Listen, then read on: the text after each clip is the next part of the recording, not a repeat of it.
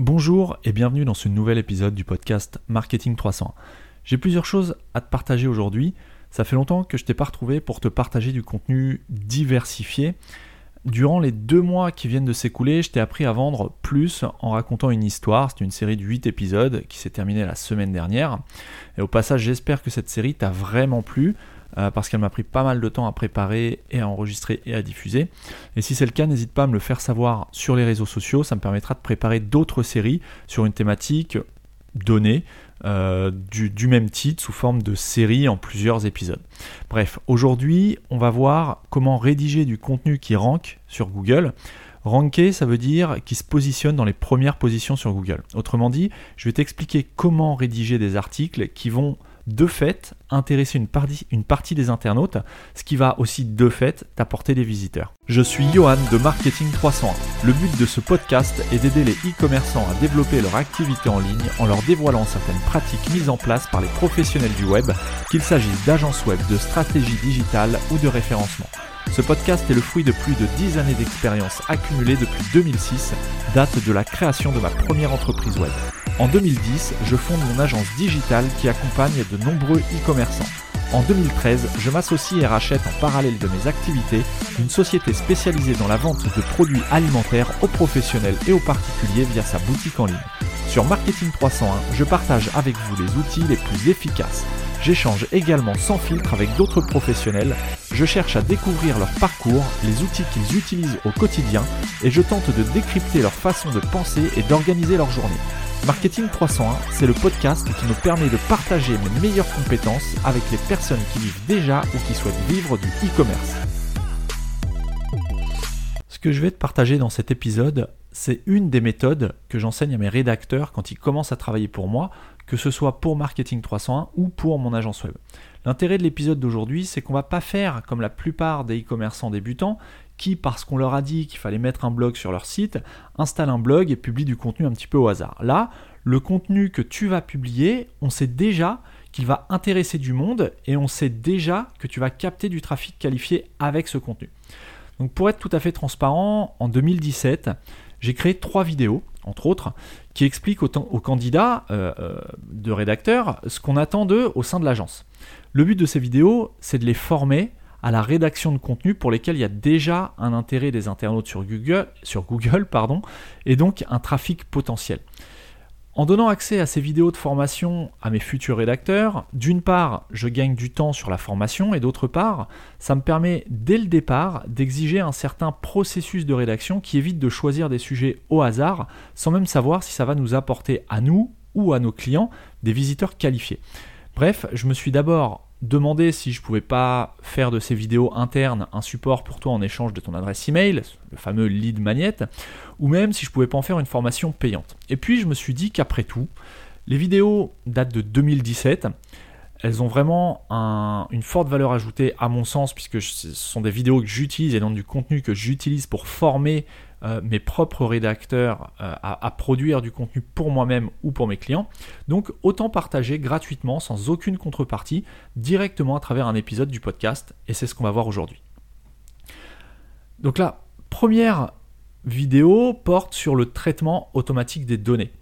L'utilisation automatique des données est une véritable richesse pour les référenceurs et pour la création de contenu sur Internet. Tu l'as peut-être pas remarqué, mais Google propose un outil d'auto-suggestion sur son site et cette fonction permet, enfin te permet de comprendre ce qui se passe dans la tête de ton audience lorsqu'elle saisit une requête sur le moteur de recherche Google. Lorsque tu saisis une requête sur Google, tu donnes une indication sur tes motivations et sur l'émotion qui se cache derrière ta recherche. Les suggestions de Google sont alimentées par la multiplicité des recherches de tous les utilisateurs de Google, donc autant dire un grand nombre d'utilisateurs. Plus une recherche est populaire, plus elle apparaîtra en haut de la liste auto-suggérée. Et c'est pas tout. Cette liste va, se mettre à jour en temps réel en fonction de ce que tu vas saisir sur ton clavier. Bon, là, c'est peut-être quelque chose que tu as déjà remarqué, que tu utilises déjà. C'est pas nouveau. Encore une fois, là, je te parle de vidéos que j'ai tournées en 2017 dans le cadre de la formation de mes rédacteurs et que j'utilise encore aujourd'hui. Mais ça permet de refaire un, point sur euh, les outils qu'on va utiliser dans cette méthode. Donc l'autosuggestion te permet vraiment d'avoir une lecture de l'esprit de ton audience. Tu peux par exemple, imaginer des thématiques au plus proche de ce que recherchent les personnes que tu souhaites attirer sur ton site. Par exemple, là, si tu vas sur Google et que tu commences à écrire une requête, peu importe laquelle, dès que tu commences à taper sur ton clavier, tu as une sorte de petite pop-up, une liste euh, de suggestions qui s'ouvrent en dessous de la barre de recherche.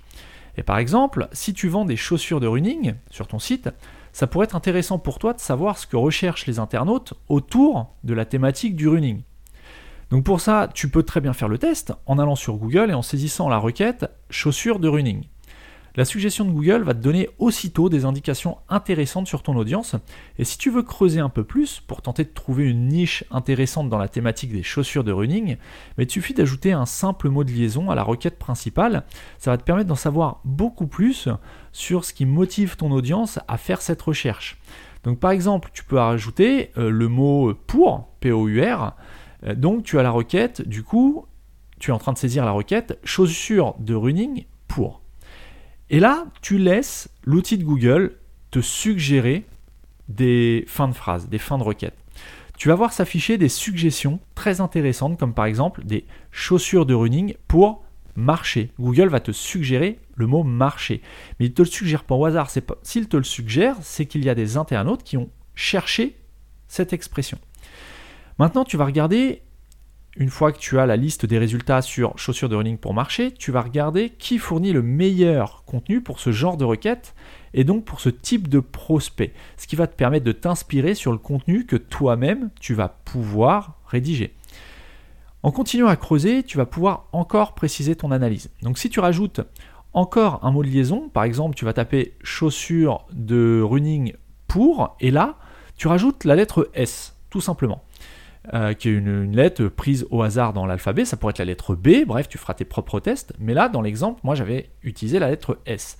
Et la liste d'autosuggestion euh, affinée et tu vas déjà voir apparaître quelques idées intéressantes. Maintenant, tu vas élargir encore ton analyse et tu vas remplacer la lettre S par une autre lettre, la lettre F ou la lettre A, peu importe, de façon à élargir ton affinage. Puis tu vas faire encore avec une autre lettre. Et bref, tu vas, tu vas quadriller, si tu veux, un ensemble de requêtes qui sont saisies ou d'expressions qui sont saisies par les utilisateurs autour de la thématique des chaussures de running. Et en faisant ça sur plusieurs lettres de l'alphabet et plusieurs mots de liaison, tu devrais commencer à avoir de nombreuses idées de rédaction en tête de façon à intéresser les personnes que tu cherches à attirer sur ton site. Puisque si tu utilises euh, les expressions qui t'ont été suggérées par l'outil de Google, ça veut dire que ces mêmes expressions ont déjà été recherchées par des internautes. Donc, tu as un marché potentiel de lecteurs et pourquoi pas de clients. Mais on peut aller encore plus loin. Le mot de liaison pour qu'on a utilisé a permis de déclencher une suggestion liée à un objectif visé par ton audience. Bon, l'objectif de marché. Maintenant, essaie de remplacer le mot pour par un autre mot de liaison, comme par exemple avec ou sans. Chaussures de running, sans. Et là, tu vas avoir encore d'autres suggestions, d'autres idées qui vont être suggérées par Google à la suite de recherche des internautes. Donc c'est super intéressant. On vient de voir là que l'outil de suggestion de Google est ultra puissant. Et si tu fais ça mot par mot, lettre après lettre, alors d'une part, tu vas avoir vraiment un vivier d'articles ou d'idées d'articles à travailler en rapport avec ton audience et en rapport avec ta thématique, mais surtout, ça va te prendre beaucoup, beaucoup de temps. Tu peux y passer des heures, des jours, des semaines entières, et le but, c'est pas de passer ton temps à trouver des idées d'articles. On est d'accord. Donc, pour automatiser un peu tes recherches de sujets, je t'en ai parlé déjà dans d'autres vidéos, mais tu peux utiliser le site answersthepublic.com qui va te faire gagner énormément de temps. Aujourd'hui, je ne vais pas te faire un, tuto sur comment utiliser Answer the Public. Je te laisse aller directement sur le site pour tester l'outil par toi-même. Tu vas voir, c'est vraiment pas très compliqué à comprendre. C'est relativement simple à prendre en main. Tu as un seul champ à remplir, un bouton sur lequel cliquer et tu laisses l'outil faire. Par contre, aujourd'hui, on va voir comment mettre en place une rédaction qui soit structurée. Donc même si ça peut paraître simple de rédiger un texte en vue de le poster sur un blog ou sur un site internet, la rédaction orienté, qu'on dit orienté SEO, et donc optimisé pour les moteurs de recherche, doit répondre à certains processus rédactionnels qu'il est important de maîtriser avant même de commencer à rédiger. Avant d'aller plus loin, on va définir ce qu'est un champ lexical et un champ sémantique, parce que si tu as déjà vu ces termes euh, un peu partout sur la toile, que ce soit sur des blogs ou dans des vidéos, il est souvent utilisé à mauvais escient ou dans le mauvais contexte. Donc on appelle un champ lexical l'ensemble des mots qui se rapportent à une même idée ou à un même thème. Un champ lexical peut être constitué euh, de mots de la même famille, mais aussi de synonymes ou d'autres mots qui ont un rapport avec le thème euh, dont tu parles. Par exemple, je vais te citer un extrait dans lequel il y a plusieurs mots qui appartiennent au champ lexical de la médecine. Donc, je te lis l'extrait. Je vais faire de toi un médecin fameux. Quand tu seras appelé auprès d'un malade, je t'apparaîtrai chaque fois, et si tu me vois à la tête du malade, tu pourras hardiment annoncer que tu te charges de le guérir. Tu n'auras qu'à lui administrer cette plante et il se rétablira. Donc, euh, dans cet extrait, il y a plusieurs mots qui font partie du champ lexical de la médecine. Les mots médecin, malade, qui d'ailleurs est employé deux fois, le mot guérir et le mot rétablira appartiennent tous au champ lexical de la médecine. Donc voilà pour ce qui est un champ lexical. Maintenant, un champ sémantique, quant à lui, c'est l'ensemble des sens, des significations que peut avoir un même mot. Et pour savoir dans quel sens un mot est employé, il faut s'appuyer sur le contexte dans lequel ce mot va apparaître. Par exemple, si on prend l'adjectif lumineux, eh bien cet adjectif peut avoir quatre sens principaux qui forment son champ sémantique. Le premier, euh, sens de, l'adjectif lumineux, c'est, d'après le dictionnaire tout simplement, hein, c'est qui émet ou qui réfléchit de la lumière. Par exemple, un corps lumineux, le cadran lumineux d'une montre. Le deuxième sens, c'est radieux, heureux. Quelqu'un qui a un visage lumineux, c'est quelqu'un qui a un visage radieux. Ensuite, le troisième sens, c'est de la nature de la lumière, des ondes lumineuses, par exemple. Et enfin, le quatrième sens, qui a beaucoup de clarté, de lucidité. Euh, un raisonnement qui est dit de lumineux, un raisonnement clair et lucide. Donc, dans une rédaction SEO, pour que Google interprète correctement le sens du mot dans ton texte, il faut que tu l'utilises dans un contexte qui soit relativement clair pour Google et pour toute forme d'intelligence artificielle en plus de ton audience, évidemment. Maintenant, pour que ton texte soit bien compris par Google, il est important de structurer ton texte avec des titres, des sous-titres et différents éléments structurels comme des listes à puces, des images, des tableaux, bref, tout ce qui va permettre d'enrichir ton contenu aussi bien pour l'utilisateur qui va lire ta rédaction que pour un moteur de recherche comme Google qui devra juger de la qualité de cette même rédaction en fonction de ce qu'il trouvera à l'intérieur. Plus un texte sera jugé comme qualitatif par Google, plus Google aura d'intérêt à le positionner correctement dans ses résultats de recherche afin qu'il soit visible par les internautes que tu cibles, les internautes que tu cibles, et ça c'est exactement ce qu'on veut en suivant cette formation que je destine à la base à mes rédacteurs, mais là que je te dévoile totalement gratuitement, et je t'invite vraiment à, y prêter attention et à mettre en application parce que ça permet vraiment d'avoir des résultats assez formidables. Un texte correctement optimisé, donc, il doit, dans un premier temps, être correctement structuré. Pour élaborer la structure, tu dois commencer par réfléchir à un plan de rédaction. Ça, c'est exactement ce que tu peux voir à l'école. On t'apprend à, faire des rédactions quand tu es au collège, je crois, euh, et on te demande de faire un plan. Et eh bien là, c'est exactement la même chose. Tu vas d'abord réfléchir à un plan. Par exemple, selon les consignes qui te sont données si tu es toi-même rédacteur ou selon ce que tu envisages de faire, tu peux choisir de rédiger un texte qui va comprendre un titre principal, une introduction, puis une première partie qui comprendra un sous-titre, puis un ou plusieurs paragraphes étayant cette première partie, puis une deuxième partie commençant par un second sous-titre et à nouveau un ou plusieurs paragraphes, etc., etc., et une conclusion. Et tu dois aussi prévoir dans une dernière partie qui sera structuré également, la, façon dont justement tu vas conclure ton article. Mais on y reviendra un petit peu plus loin dans l'épisode. Donc maintenant on va voir euh, comment choisir le titre principal de ton article. Et ça, c'est ce qu'on va faire avant même de structurer quoi que ce soit, parce qu'avant de structurer quoi que ce soit, il te faut un titre. Donc comment choisir le titre principal de ton contenu? Eh bien en fait, ton titre principal, c'est tout simplement la requête qui t'aura été présentée par l'autosuggestion de Google. ce qu'on a vu en début d'épisode. Et si l'autosuggestion te sort un truc qui n'est pas très français ou pas correctement formulé, bah, essaye de trouver un titre qui s'en rapproche le plus en incluant les mots de l'autosuggestion dans ton titre. Si euh, l'autosuggestion te sort un truc qui n'est pas une phrase ou qui ne veut rien dire mot à mot, essaye de former une phrase avec ces mêmes mots. Une fois que tu as écrit ton titre, tu vas commencer ton introduction. L'introduction, elle doit permettre au lecteur de comprendre dès les premières lignes ce que tu vas lui expliquer. Un texte d'environ 500 mots devra avoir une introduction d'environ deux ou trois phrases. Il n'y a pas de, nombre de phrases ou de mots exacts, mais ça semble logique. L'introduction doit évidemment pas être plus longue que les paragraphes qui font suivre et qui vont étayer ton sujet. Ta structure elle doit être équilibrée. Et d'un point de vue SEO, tu peux utiliser le mot-clé principal de ton texte dès ton introduction.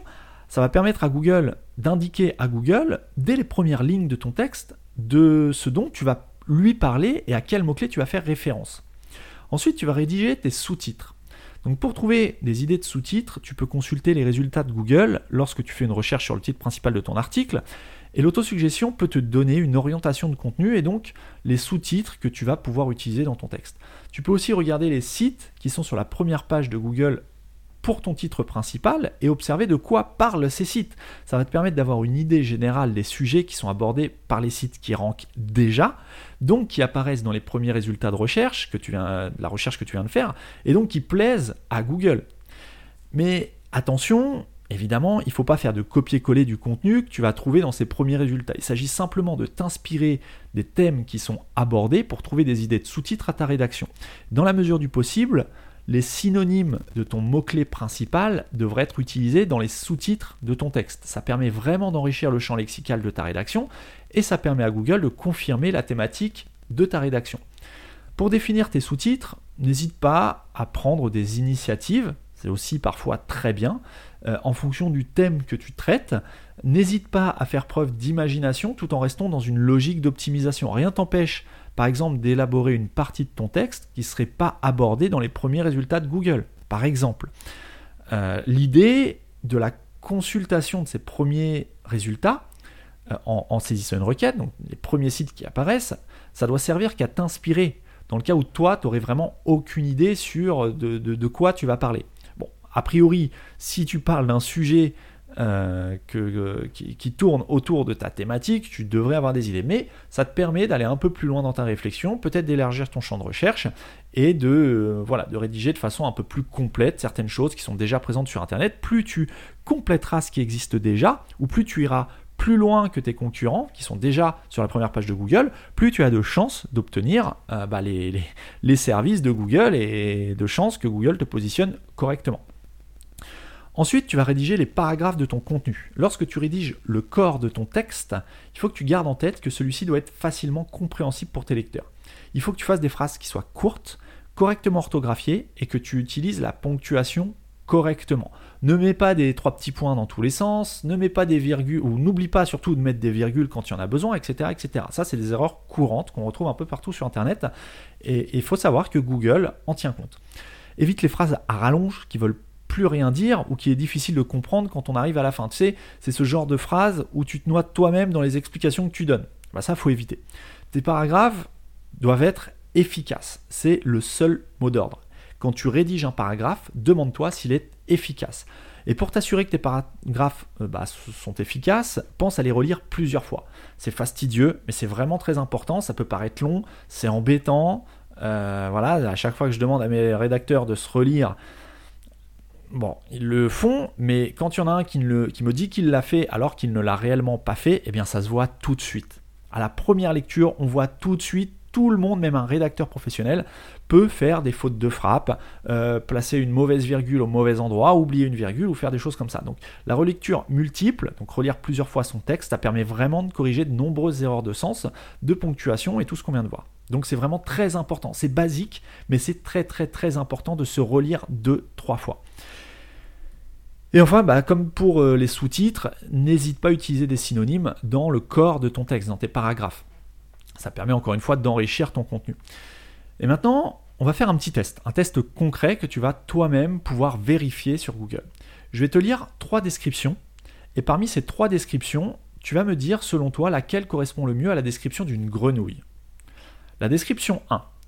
Je suis une petite bête toute verte, un peu gluante. Je fais de grands sauts, je vis où il y a de l'eau et j'adore manger de petites bêtes qui volent. Voilà pour la première description d'une grenouille. Garde-la en tête. Je te donne la deuxième description. Petit animal vert qui vit dans les marais, je saute entre les nénuphars et je mange des moustiques. Et la troisième description. De l'espèce animale des, des batraciens, je suis amphibien. Donc on voit que là on a trois descriptions qui, a priori, décrivent correctement une grenouille.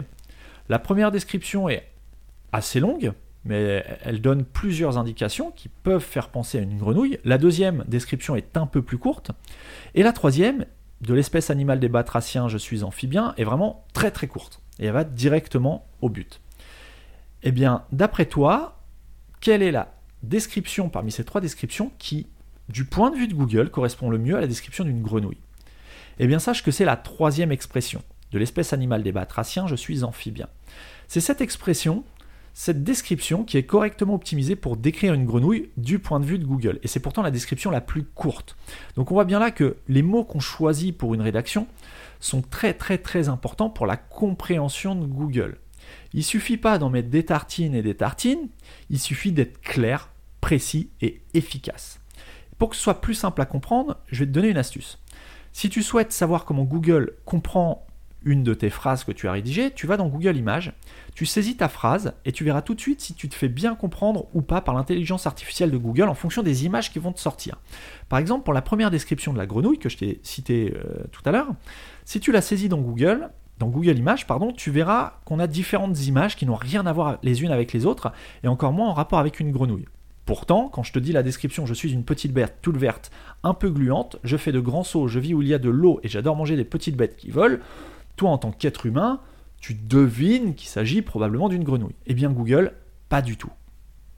Pour la deuxième description, on commence à voir apparaître quelques insectes dans Google Images, donc si tu as saisi dans Google Images, on voit des images d'insectes, des images de nénuphars, quelques images de grenouilles, mais on voit bien que Google ne comprend pas précisément de quoi tu parles. Il devine, mais il n'en est pas sûr. Je te relis la deuxième description pour que ce soit bien clair dans ton esprit si euh, tu n'es pas devant un ordinateur. Donc la deuxième description, c'était Petit animal vert qui vit dans les marais, je saute entre les nénuphars et je mange des moustiques.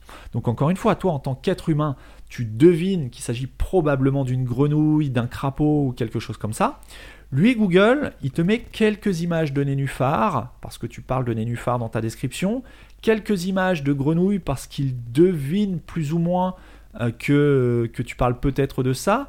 Il te met des images euh, d'insectes, puisque tu parles de moustiques. Donc voilà, on sait, il se rapproche de la thématique, mais il n'est pas certain de ce que tu veux lui dire. Par contre, la troisième description est parfaitement comprise par Google. Si tu saisis de l'espèce animale des batraciens, je suis amphibien dans Google Images, tu ne verras quasiment que des images de grenouilles. Donc là, cette méthode euh, de passer ta phrase dans Google Images est vraiment redoutable pour optimiser le sens d'une phrase pour Google et pour savoir si Google te comprend. Donc ça, je t'invite vraiment à faire l'exercice. Ça permet vraiment de mettre en application et de voir, de comprendre la logique euh, de, bah, bah, de Google et de l'intelligence artificielle, de comment il interprète les mots qui pour toi te paraissent pas forcément évidents et d'autres à l'inverse te paraissent évidents mais pour lui vont être un peu, un peu brouillons, un petit peu flous. C'est vraiment intéressant de savoir comment Google comprend euh, ton idée et ce que tu veux lui faire passer comme message. Enfin, une fois que tu as fait tout ça, on va voir la conclusion. Un texte correctement structuré comprend bien évidemment une conclusion.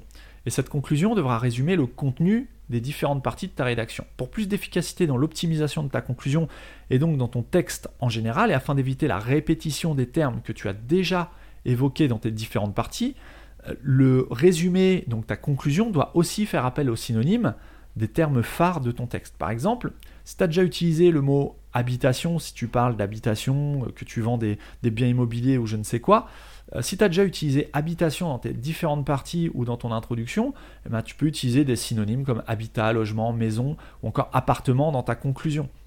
Bon, ce sont des synonymes tout simplement, mais c'est très important. Ne te contente pas de répéter ton, mot-clé un petit peu partout dans ton texte.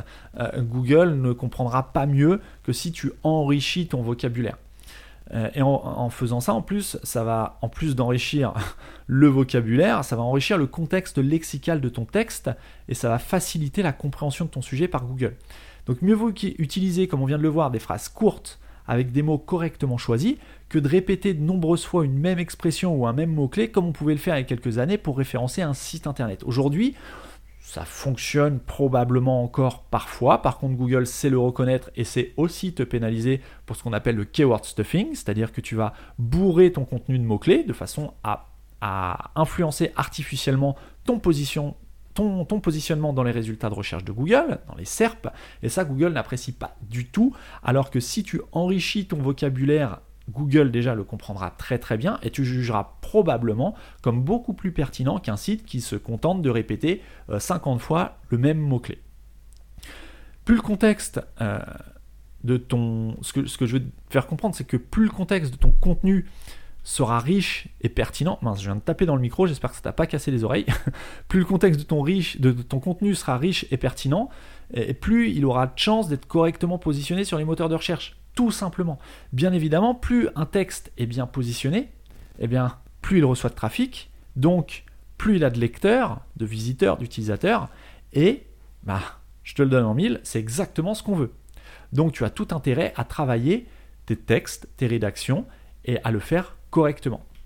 Donc pour résumer les bonnes pratiques rédactionnelles, souviens-toi qu'il faut, premièrement, structurer ton texte. Ensuite, il faut définir le plan avant de commencer à rédiger. Il faut avoir une introduction, un développement une conclusion, comme au collège. Il faut équilibrer ta structure. Il faut utiliser des synonymes. Il faut faire des phrases qui soient courtes et efficaces. Il faut relire plusieurs fois ton texte. S'il te plaît, relis-toi plusieurs fois, deux, trois fois. Et enfin, il faut corriger les fautes d'orthographe et de grammaire. C'est aussi très, très, très important. Aussi bien pour euh, ta crédibilité auprès de ton lectorat euh, humain, que pour euh, ta note de qualité que Google, entre guillemets, hein, que Google est susceptible de te donner euh, à, l'analyse de ton texte. Donc pour supprimer les fautes d'orthographe euh, de ta rédaction, tu peux par exemple utiliser le logiciel Antidote, qui est disponible sur PC ou sur Mac. moi, c'est un logiciel que j'utilise. Ça peut paraître onéreux pour certains puisqu'il coûte un peu plus de 100 euros, mais c'est vraiment un investissement à long terme. Faut pas que tu vois ça comme une dépense, mais vraiment comme un investissement, un outil de travail. C'est un investissement à long terme que tu fais qui va te garantir une qualité rédactionnelle pour tes futurs textes. Sans compter que tu peux utiliser aussi Antidote pour tes mails euh, et autre chose. Tu n'es pas obligé de l'utiliser uniquement. D'ailleurs, je t'encourage à l'utiliser un petit peu partout. Ça t'apprend aussi même d'ailleurs à, corriger toi-même si tu n'es pas très fort en orthographe. Tu peux aussi euh, t'éduquer et te former en utilisant ce genre de, de, correcteur qui est, relativement efficace. Antidote, c'est vraiment un bon logiciel. Euh, le logiciel Antidote contient aussi un dictionnaire de synonymes. Donc là, on vient de voir que les synonymes, c'était très très très important pour, pour tes rédactions. Donc dans ce logiciel, tu as aussi un dictionnaire de synonymes. Donc tu vas pouvoir enrichir tes textes euh, quasiment à la volée. Donc c'est vraiment génial, en plus de corriger les fautes d'orthographe et de grammaire. Il te propose aussi une correction syntaxique. Bon, moi je ne l'utilise pas, après... Euh, euh, libre à toi de, voir comment tu veux utiliser ce logiciel si tu choisis euh, de l'acheter. Euh, et le dictionnaire de synonymes, il sera vraiment super utile pour, bah, pour optimiser non seulement tes textes SEO, avec un champ lexical vraiment riche, pour enrichir ton champ lexical, mais aussi ça va te permettre d'enrichir ta communication globale. C'est-à-dire que quand tu vas rédiger un texte, si tu cherches un synonyme ou quoi, tu peux aussi utiliser Antidote. Bref, là, c'est pas le sujet. Personnellement, moi, voilà, ce que je voulais te dire, c'est que c'est le logiciel que j'ai choisi pour optimiser mes textes, euh, que j'ai choisi pour corriger mes emails euh, importants avant de les envoyer, euh, parce que oui, ça m'arrive aussi de faire des fautes d'orthographe, donc là, j'en fais beaucoup moins, voire plus du tout, grâce à Antidote. Euh, je te laisse découvrir Antidote si ça t'intéresse. Pour ça, j'ai créé un petit lien sur Marketing 301. Tu vas directement sur marketing301.net slash antidote, comme un antidote au singulier, A-N-T-I-D-O-T-E. Si tu cliques sur le lien, enfin si tu passes par ce lien-là, euh, que, tu achètes que tu achètes le logiciel Antidote, j'aurai une petite commission puisque c'est un lien d'affiliation. Et même si c'est c'est pas pour, euh, pour ça que je t'en parle, c'est pas vraiment pour l'affiliation, parce qu'on sait très bien que l'affiliation ça rapporte pas vraiment. Euh, il est vraiment très efficace et moi j'utilise vraiment au quotidien. Euh, si tu as des questions sur Antidote, d'ailleurs, n'hésite pas à me les poser, je serai ravi de t'y répondre. S'il y a des points que tu n'as pas bien compris dans cet épisode, je t'invite à poser tes questions soit en commentaire de l'épisode sur marketing300.net slash 42, soit en utilisant le hashtag M301podcast sur, sur Twitter. Pardon. Je sais si tu as écouté euh, les épisodes précédents, mais M3 ou que tu me suis même directement sur la page Facebook sur laquelle je communique, je fais parfois des lives. Euh, le hashtag M301 podcast, je l'ai mis en place sur Twitter de façon vraiment à regrouper euh, les messages, les questions. Si tu utilises Twitter, tu peux aussi l'utiliser sur Facebook, sur LinkedIn. J'ai maintenant une page Marketing 301 sur LinkedIn. Bref, tout ce qui concerne Marketing 301, n'hésite pas à utiliser le hashtag M301 podcast au singulier. Si cet épisode t'a plu, si cet épisode t'a plu, N'hésite pas à le recommander sur les réseaux sociaux et à laisser un commentaire et une note 5 étoiles sur iTunes. Comme d'habitude, ça m'aide énormément. Sur ce, je te souhaite une excellente semaine et je te donne rendez-vous la semaine prochaine pour un nouvel épisode de Marketing 301.